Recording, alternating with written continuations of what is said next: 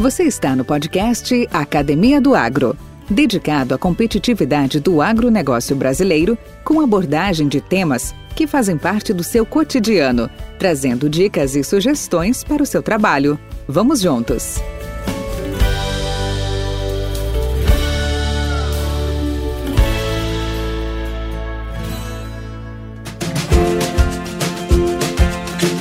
No agronegócio, entendido como um rol de cadeias de produção, o crédito é fundamental, tanto para garantir o movimento da máquina de produção, como para impulsionar a potência desta máquina. O crédito de custeio para lavouras e criações, como capital de giro diferenciado para uma atividade sazonal, é fundamental para definir o tamanho das safras. Há diversos fatores de risco aos quais os produtores rurais estão submetidos. Dentre eles, podemos dividi-los em riscos financeiros e riscos operacionais.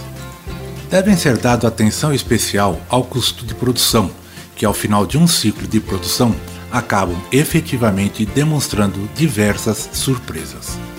A gestão financeira de uma propriedade rural não permite equívocos, erros ou atrasos. Ieda Machado hoje consultor em finanças, em gestão e estratégias pelo Sebrae Rio Grande do Sul, atuou durante toda a sua trajetória profissional em organizações bancárias e empresas do agronegócio, num setor financeiro em permanente contato e conexão com seu cliente final, os agricultores. Podcast Academia do Agro. Estamos no ar, Ieda Machado. Que felicidade contar contigo aqui conosco. Bem-vindo à Academia do Agro. Olá, Franzine. Muito feliz e honrada por estar aqui contigo e ter eh, receber esse convite de você. Né? Muito feliz mesmo. Ieda, você não imagina como é bom a eh, gente é, rever, conversar com, com os colegas, com amigos que, de certa forma, nessa correria do, dos dias atuais, nem sempre é possível, né? Às vezes a gente está num, outro negócio, num outro assessor, num outro estado, às vezes num outro país, e às vezes a gente não tem essa possibilidade mais frequente de estar conversando. E, e, hoje nós estamos tendo ela, né? Nós conseguimos construir essa oportunidade. Então é muito bacana, muito legal, para mim muito prazeroso e tenho certeza que os nossos amigos, colegas e ouvintes vão ter essa mesma sensação, tá?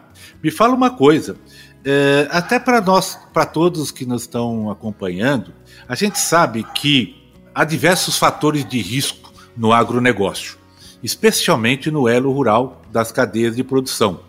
E a gente sabe que esses diversos fatores de risco aos quais os produtores rurais estão submetidos, há alguns muito difíceis ou uh, complicados para você uh, controlar, porém eles têm que ser geridos, que são os riscos financeiros e os tais de riscos operacionais.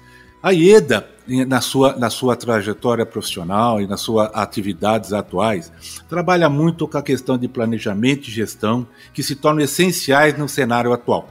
Assim como análise de viabilidade econômica e financeira para todo e qualquer investimento, se tratando de dentro de um plano de safra para outro, com todas estas, com todos esses riscos a serem geridos.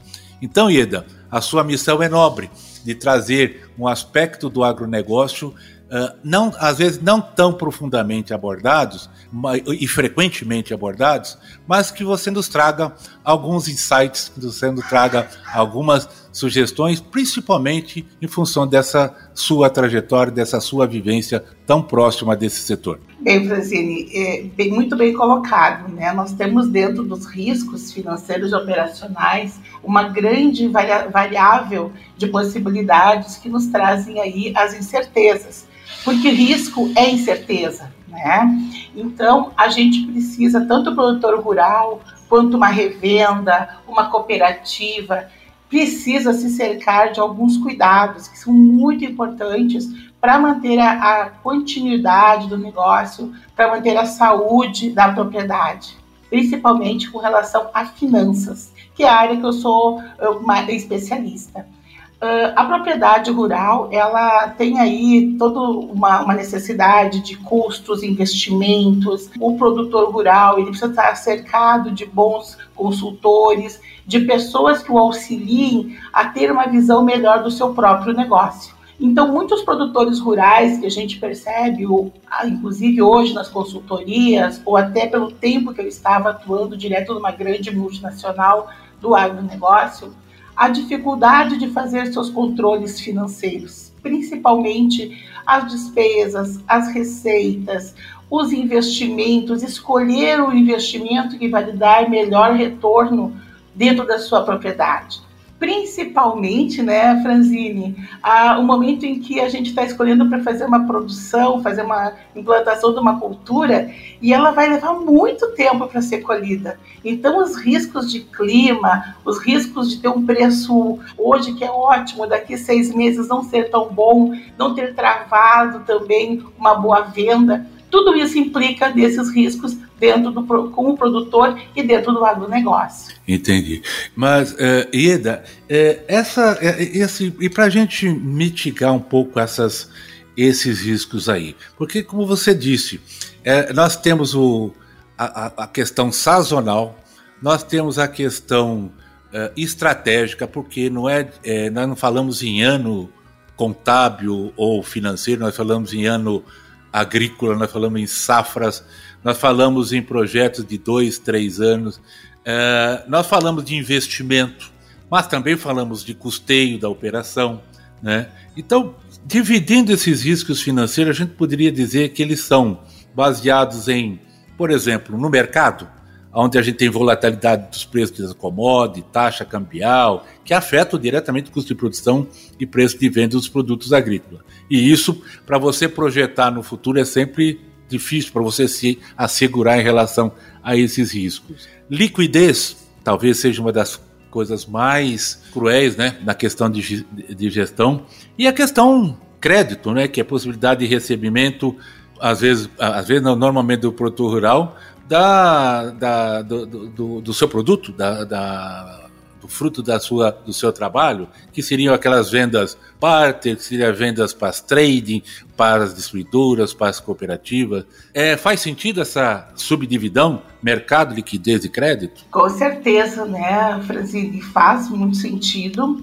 Uh, até porque um, uma situação está interrelacionada com a outra, né? Se o produtor rural não buscar uma boa parceria para negociar seus produtos, um bom parceiro que ele tenha confiança, que ele consiga entregar seu produto e receber o pagamento de acordo com o que ele está estimando ou o que ele está projetando para dar continuidade na sua propriedade, ele vai ter muita dificuldade principalmente com essas parcerias, seja numa CPR, seja numa cooperativa, seja em um agente que está intermediando alguma negociação.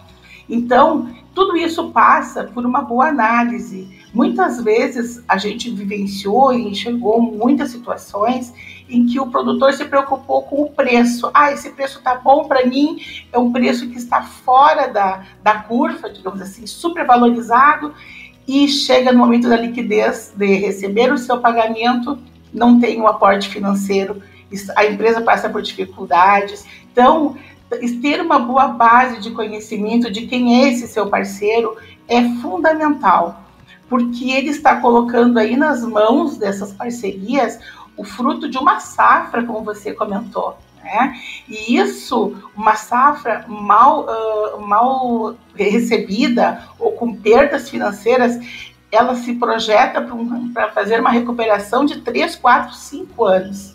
E isso pode quebrar o produtor, sim. Né? Da mesma forma como crédito das empresas, que ele está buscando financiamento, ou então nos bancos, ele precisa também ter aí algumas garantias, muitas vezes, dependendo do volume de compra, né? Então, essa garantia ou a necessidade de garantia é diretamente relacionada com a sua capacidade de pagamento. Com relação a, a essa situação da capacidade de pagamento, então vai depender da sua propriedade, de como são os seus investimentos, qual é a sua projeção nesse ano para a receita agrícola, como ele administra né, essa propriedade, como administra as vendas, quem são os parceiros dele. Tudo isso se envolve aí numa análise para definir, para definir a necessidade ou não de garantias, né? Então isso também é um grande problema hoje para muitos produtores que estão negativados, que não conseguiram fazer os seus pagamentos das suas contas em dia e aqui nós estamos falando de vários uh, portes de cliente, né, Franzine? Desde aqui do produtor rural de fumo, que é a nossa região aqui, Santa Cruz, que é muito forte em fumageiras, produção de tabaco, né? Até aquele grande produtor que precisa buscar recurso direto no fornecedor, porque o, o plano safra não cobriu as suas necessidades, né? que é o plano do governo, que os encargos são muito bons, mas nem, não cobre a todos os, os produtores rurais que nós temos no país hoje. Né? Podcast Academia do Agro. Ieda, em termos de evolução, nessas últimas décadas, o que mudou no perfil do produtor rural no quesito crédito? Quais quesitos melhoraram e quais condições precisam melhorar?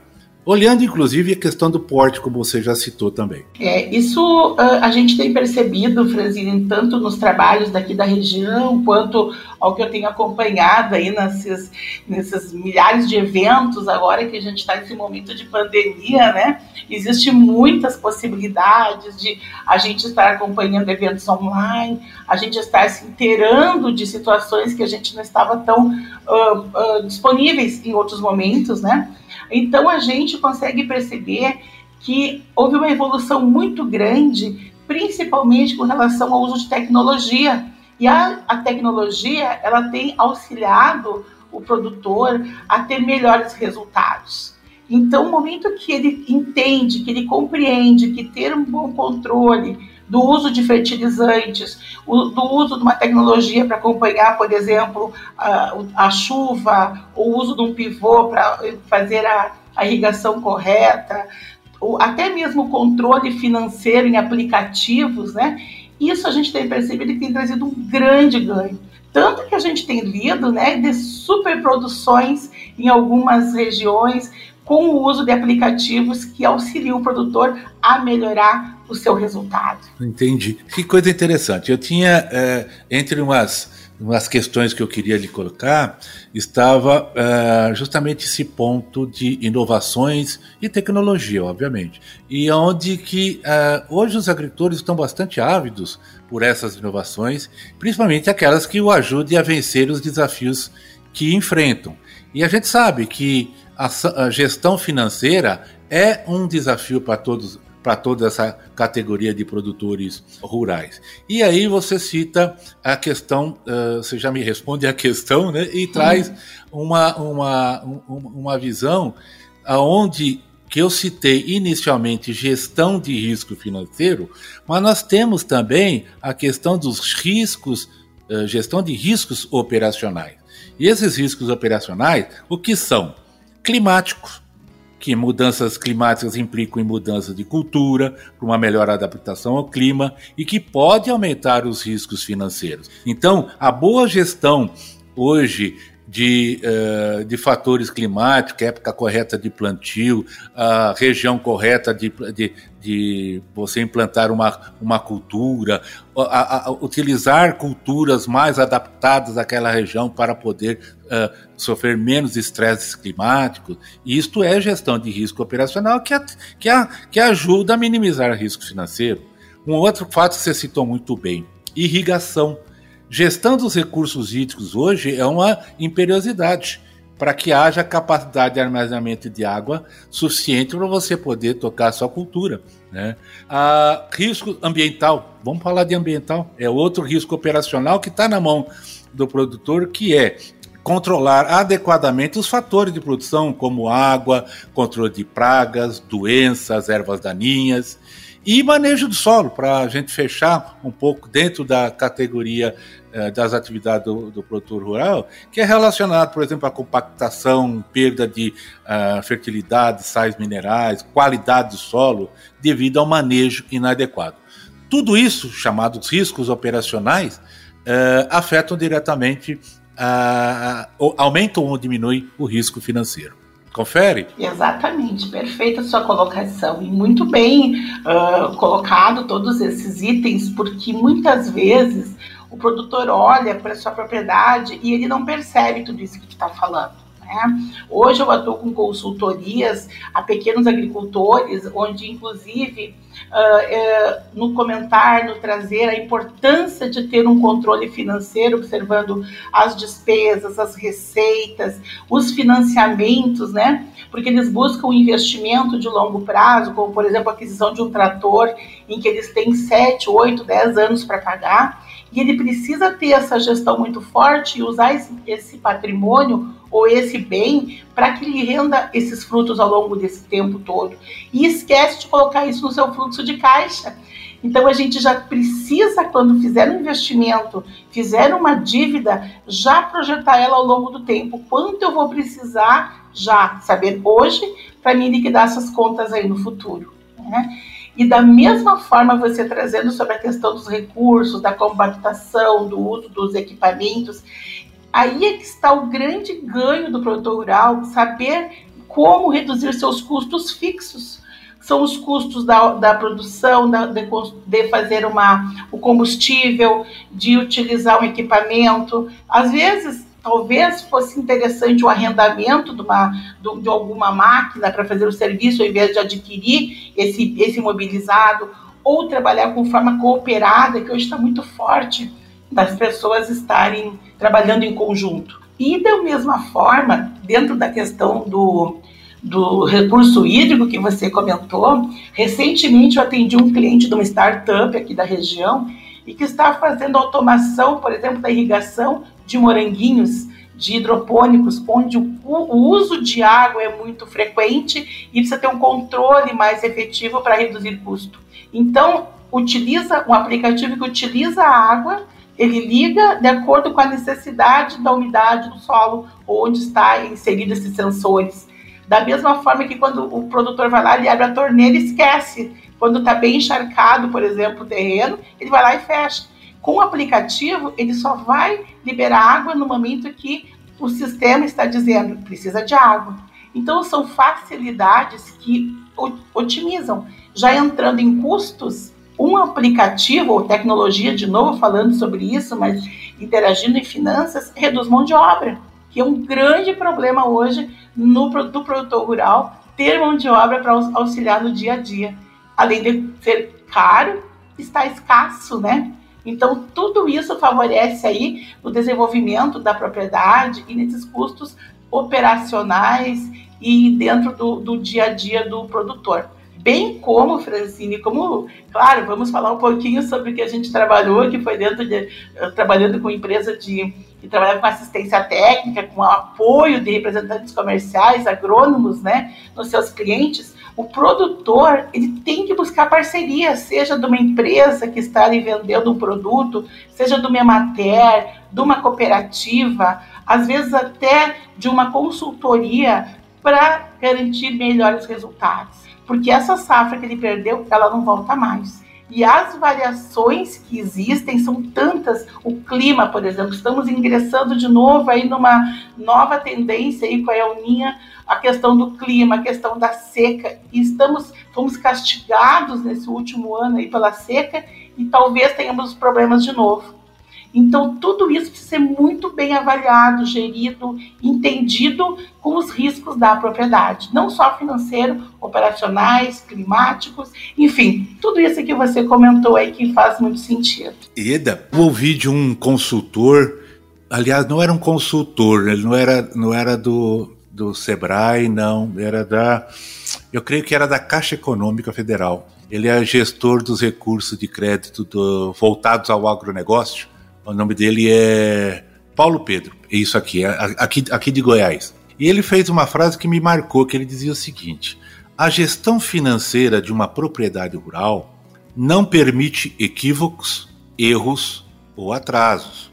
O produtor rural e a sua produção rural não podem mais ser apenas olhada como se ele fosse um simples CPF.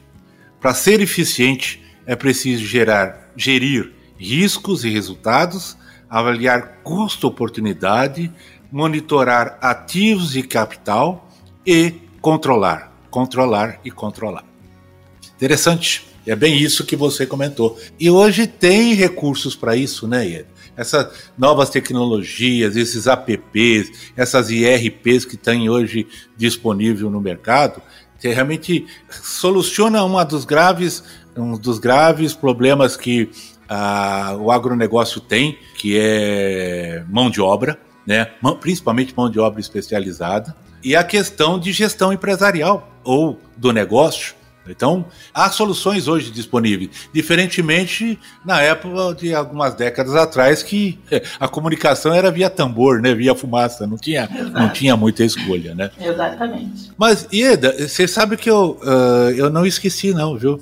É, eu simplesmente eu dei uma, uma mudada de posição dos blocos e com certeza as pessoas, a, a, os nossos ouvintes querem também te conhecer um pouco Conta, uma, conta a sua história um pouco para nós, de onde você veio, suas origens, como é que você é, é, adentrou ao ramo financeiro, sua formação. Compartilha um pouco de, de você com a gente. Bem, então, nasci na, em 1966, numa localidade no interior de Sobradinho, que é um município na região central aqui do Rio Grande do Sul. Sou filha de agricultores de origem italiana, Bavaresco e Pasa, são os sobrenomes da minha família. E meu pai, quando casou com a minha mãe, ele era viúvo, tinha uma filha de três anos e morava e residia num lugar bem distante, onde nós, onde na casa não existia nem luz elétrica. Então, por ser uma família muito grande, então cada filho buscava na agricultura e a sua subsistência, né? No casamento com a minha mãe, então, nasceram quatro filhos. Eu sou a última e a única menina. Então, sempre fui, assim, o xodozinho da, da família, né? Fui a, a caçula. Mas nem por isso tive muitas, muitos benefícios, não, viu, Franzinho? Tinha que ir para a lavoura junto, tinha que estar sempre apoiando, trabalhando. Já nasci na, praticamente dentro de uma lavoura de fumo, mas fumo em corda, que é uma característica da família do meu pai, que eles desenvolveram e produziam fumo, diferente do fumo que nós temos aqui na região de Santa Cruz, que é o fumo em folha. Então, esse, esse lado tipicamente agrícola da nossa família, que era onde vinha a nossa maior renda, fez com que nós pudéssemos ter oportunidade de ter algumas condições melhores de vida. Meu pai, com percebendo que produzindo esse fumo, ele vendendo direto, sendo empreendedor, ele ganharia mais dinheiro. Ele passou a fazer viagens, tinha um Jeep na época, na década de 60, tinha um Jeep e ia a Santa Maria, passava por Agudo, Restinga, uh, levando fumo para vender, parava praticamente de bodega em bodega, né? E a gente ia junto, já desde pequeno, e nos levava, dizia, olha, vamos junto para conhecer o mundo, né? Então, isso tudo nos fez assim olhar para o lado do empreendedorismo, ver o valor que a agricultura tinha na nossa família e, e também não só o fumo, mas também o, o, feijão, o milho e demais necessidades que a propriedade aí uh, tinha, né, para nós termos subsistência. Bom, com essa na localidade onde nós morávamos era muito interior, não tinha luz. Meu pai certo dia viu em Santa Maria uma represa numa propriedade lá do interior, parou, passou, viu, parou e perguntou pro pessoal como que se faz luz, né? E eles explicaram. Então meu pai comprou o equipamento, o dínamo, voltou para casa, isso lá naquele interior que não tinha energia elétrica, e construímos uma hidrelétrica para nós. Nós éramos a única família naquele lugar lá no interiorzão que tinha energia elétrica. Então, sempre que preocupado com o conforto, com a, com a visão né, de futuro para a gente, ele nos trazia alguns confortos. Então, nos levava para conhecer o mundo, nos trazia novidades. E isso uh, fez com que também ele pensasse no crescimento da família e dos filhos. E então, lá naquela localidade onde a gente morava, só tinha aquela escolinha, sabe, Franzine, de uma escola para todas as turmas, primeira, segunda, terceira, quarta, uma professora só, né? Então ele viu que até o quarto ano não era suficiente para nossos filhos, porque eles tinham até o quarto ano, né? Nem, na época que eles se alfabetizaram, nem tinha séries, era, ia lá, né? Aprendi a escrever, ler e era aquilo, né? Então nós fomos para a cidade, mais próximos da cidade. E com cinco anos, o dia que eu completei cinco anos, eu entrei no, na escola. Eu entrei no primeiro ano e então eu tive aí uma alfabetização muito cedo, muito jovem, né? Bem pequenininha. No entanto, a gente continuava trabalhando na agricultura. Era trabalhar de, de manhã na aula, meio-dia ia para ajudar a, a, cuidar dos animais, tinha porcos, tinha gado, tinha lavoura de soja, já tinha lavoura de fumo, de milho. E eu era que meu serviço diário era entregar leite de casa em casa na cidade. Então eu saía de manhã cedinho, antes da aula, e já saía com minhas garrafinhas de leite para largar nas casas. É, então, assim, a gente contando uma história assim que remete a muitas recordações, né? E que aí a gente ia aprendendo a, a, a conversar com as pessoas. Minha mãe e meu pai sempre diziam, né? Seja educada, dê bom dia, boa tarde, pega a tua garrafinha de leite e segue teu rumo, né? Porque tem que produzir, tem mais para entregar, né?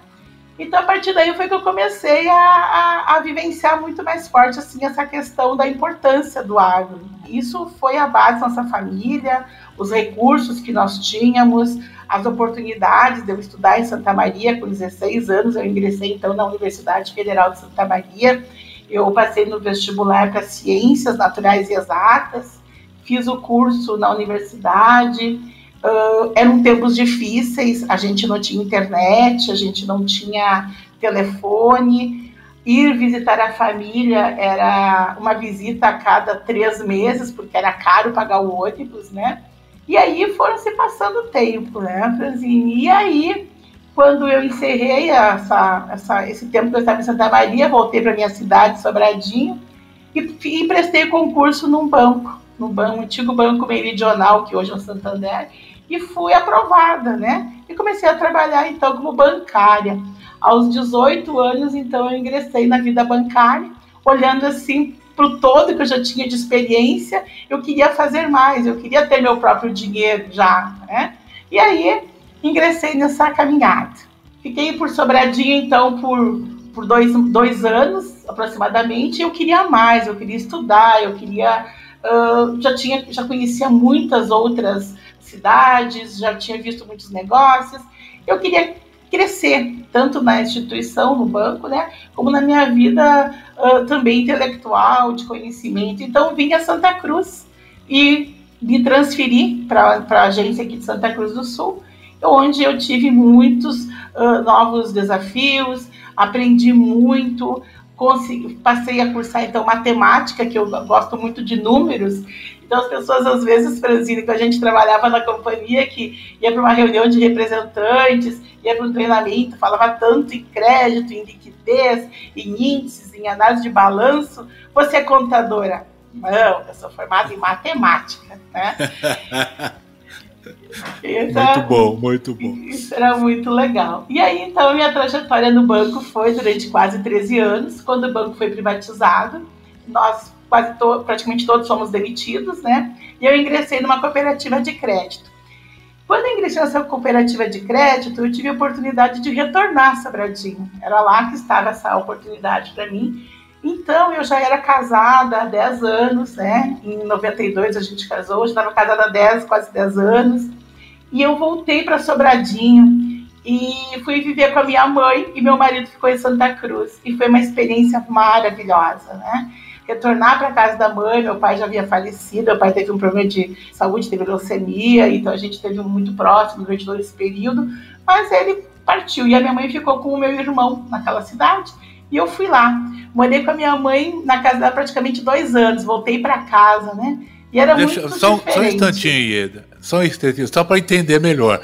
Que depois de 10 anos que você se casou, lá, eh, seu marido estava em Santa Cruz, foi um momento maravilhoso que você se separou. Que você se separou e foi morar em Sobradinho numa época maravilhosa. Explica melhor. não, o maravilhoso não foi porque eu separei do marido, não, viu? O marido é muito show. Foi uh, uh, olhando pro, pro lado da família, sabe? Entendi, entendi. A gente, a gente cresce, a gente amadurece, né? Eu já tinha lá meus 30 e poucos anos, né? E foi uma oportunidade de dar uma sequência num sonho profissional mas ao mesmo tempo voltei a ter os laços familiares muito próximos, que foi minha base, né?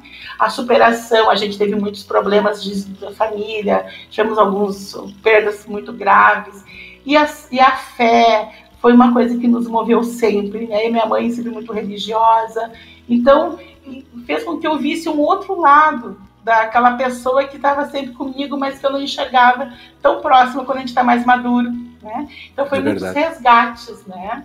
Mas o marido continuou, viu? Eu vinha toda semana para Santa Cruz, eu, vinha na quarta-feira aqui passear, né? Ver os amigos, né? Os ex-colegas. E Mas, quanto enfim, tempo foi esse, passaram... esse seu período? Você ficou em Sobradinho? Quanto tempo dois, mais? dois anos. Dois anos. Dois anos. Dois anos. E aí o que me moveu, né, Franzine, foi como meu marido estava aqui, meu esposo estava aqui. Eu a gente planejou, re, re, reavaliou e eu voltei para Santa Cruz. Foi quando eu tive a felicidade de ingressar na empresa onde nós somos colegas, né? Tinha uma oportunidade na área de crédito, era uma, eu era gerente na agência Sobradinho, mas eu quis novos desafios, voltar a Santa Cruz, ingressei como analista de crédito e aí eu fiz a minha carreira por quase 15 anos, onde ingressei como analista e encerrei há quatro anos atrás como líder do Centro de Serviços do Brasil na área financeira de crédito. Né? Então, assim, foram um pouco, rapidamente, um pouco da minha história profissional. E quando eu saí há quatro anos da empresa, eu continuei querendo estudar, né? Eu encerrei minha, minha, minha atividade numa semana, na semana seguinte, eu ingressei no mestrado em administração aqui da universidade. E hoje sou mestre então, em administração também, sou especialista em finanças, uh, atuo como professor em pós-graduação, ministro cursos, sou consultora uh, financeira de negócios, enfim, muitas uh, atividades além daquela que eu já exercia na, na companhia. Né? Podcast Academia do Agro.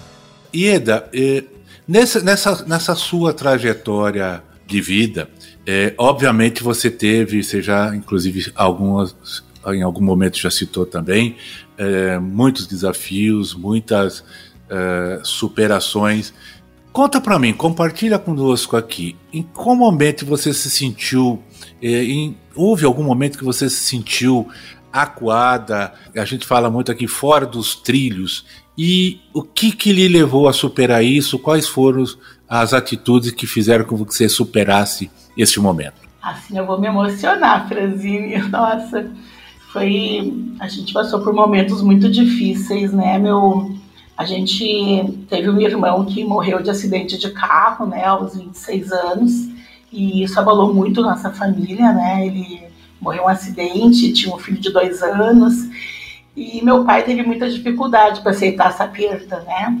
E, e 45 dias depois que meu irmão havia falecido nesse acidente, meu pai passou, começou a passar muito mal, foi, estava indo a Santa Maria numa dessas viagens de, de entrega de, de fumo, né? Passou mal.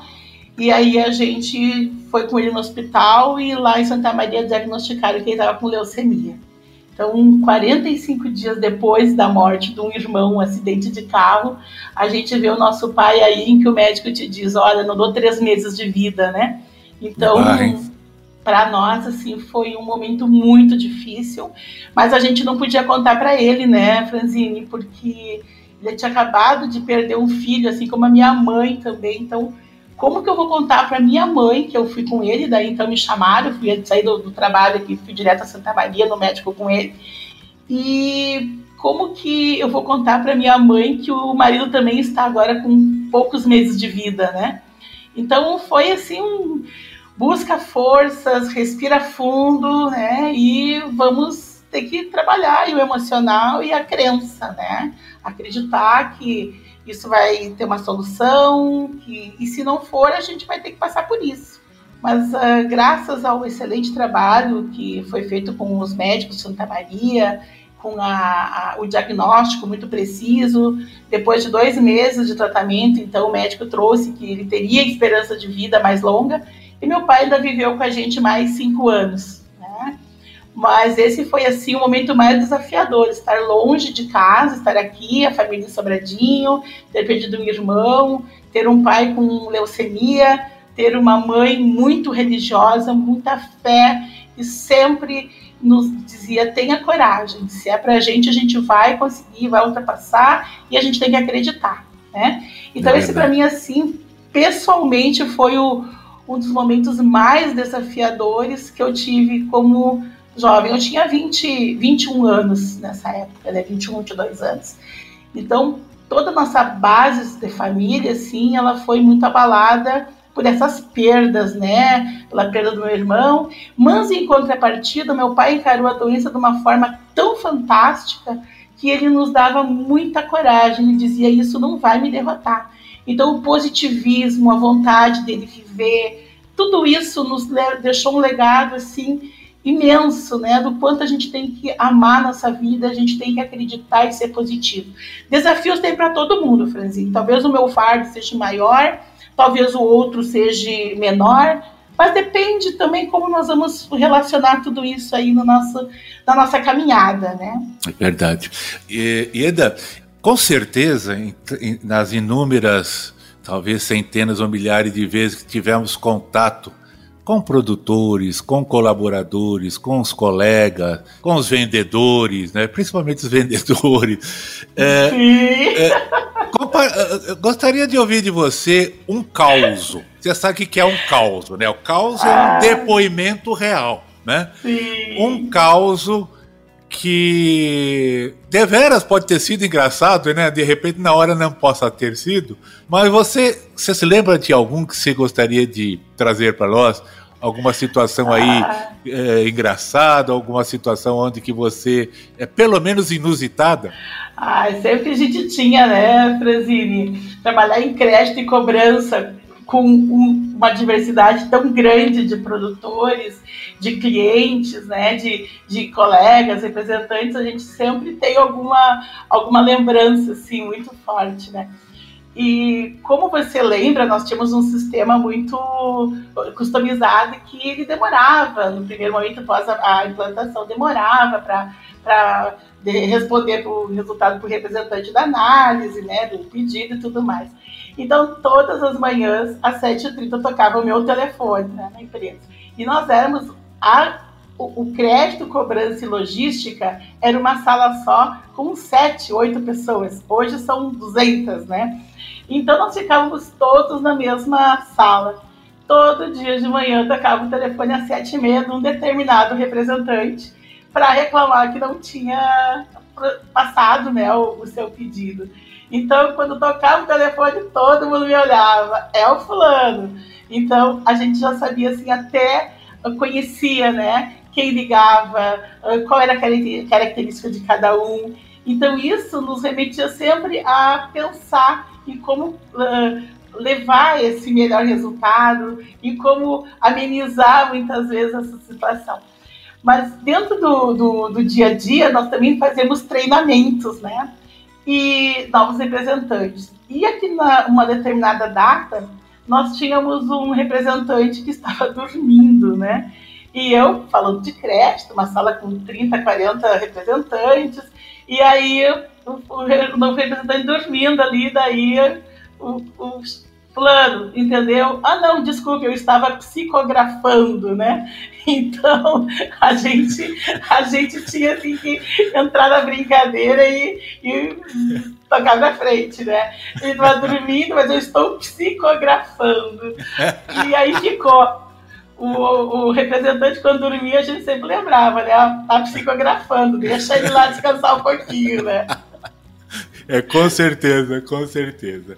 Mas, Ieda, bacana, que legal. Eu queria. Nós já uh, estamos já chegando no nosso no final do nosso bate-papo desse momento, eu queria te entender aí um, um futuro convite uh, na sua disponibilidade, na sua possibilidade de retornar essa, a esse podcast, até porque a gente possa aprofundar alguns dos temas que a gente abordou, que eu acho bastante pertinente, né? Você viu que nós falamos de riscos financeiros, riscos operacionais, mitigação, gestão, utilização hoje das tecnologias e inovações disponíveis para melhor eh, gerenciamento dessas atividades, da atividade agrícola.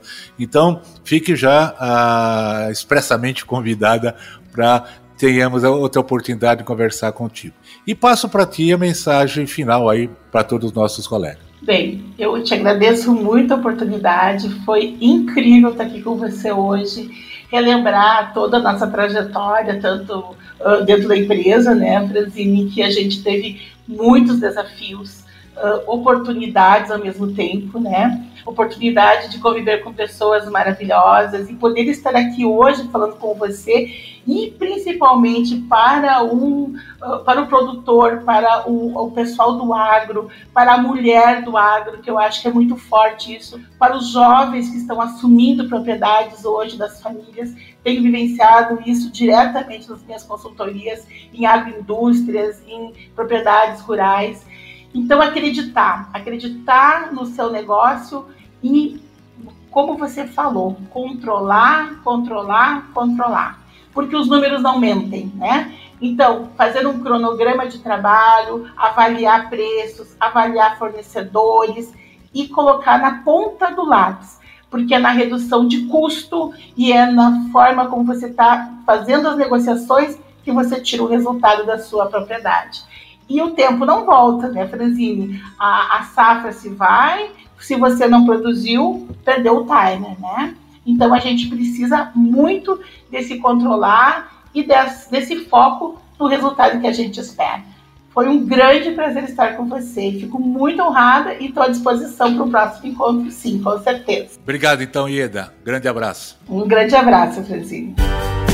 Com temas expressivos e dinâmicos, esse intercâmbio semanal visa oferecer um melhor desenvolvimento em suas habilidades profissionais e nas atividades e práticas do seu cotidiano. Somos da Academia do Agro, o podcast para todos aqueles apaixonados pelo agronegócio. Te aguardamos no próximo episódio. Até lá!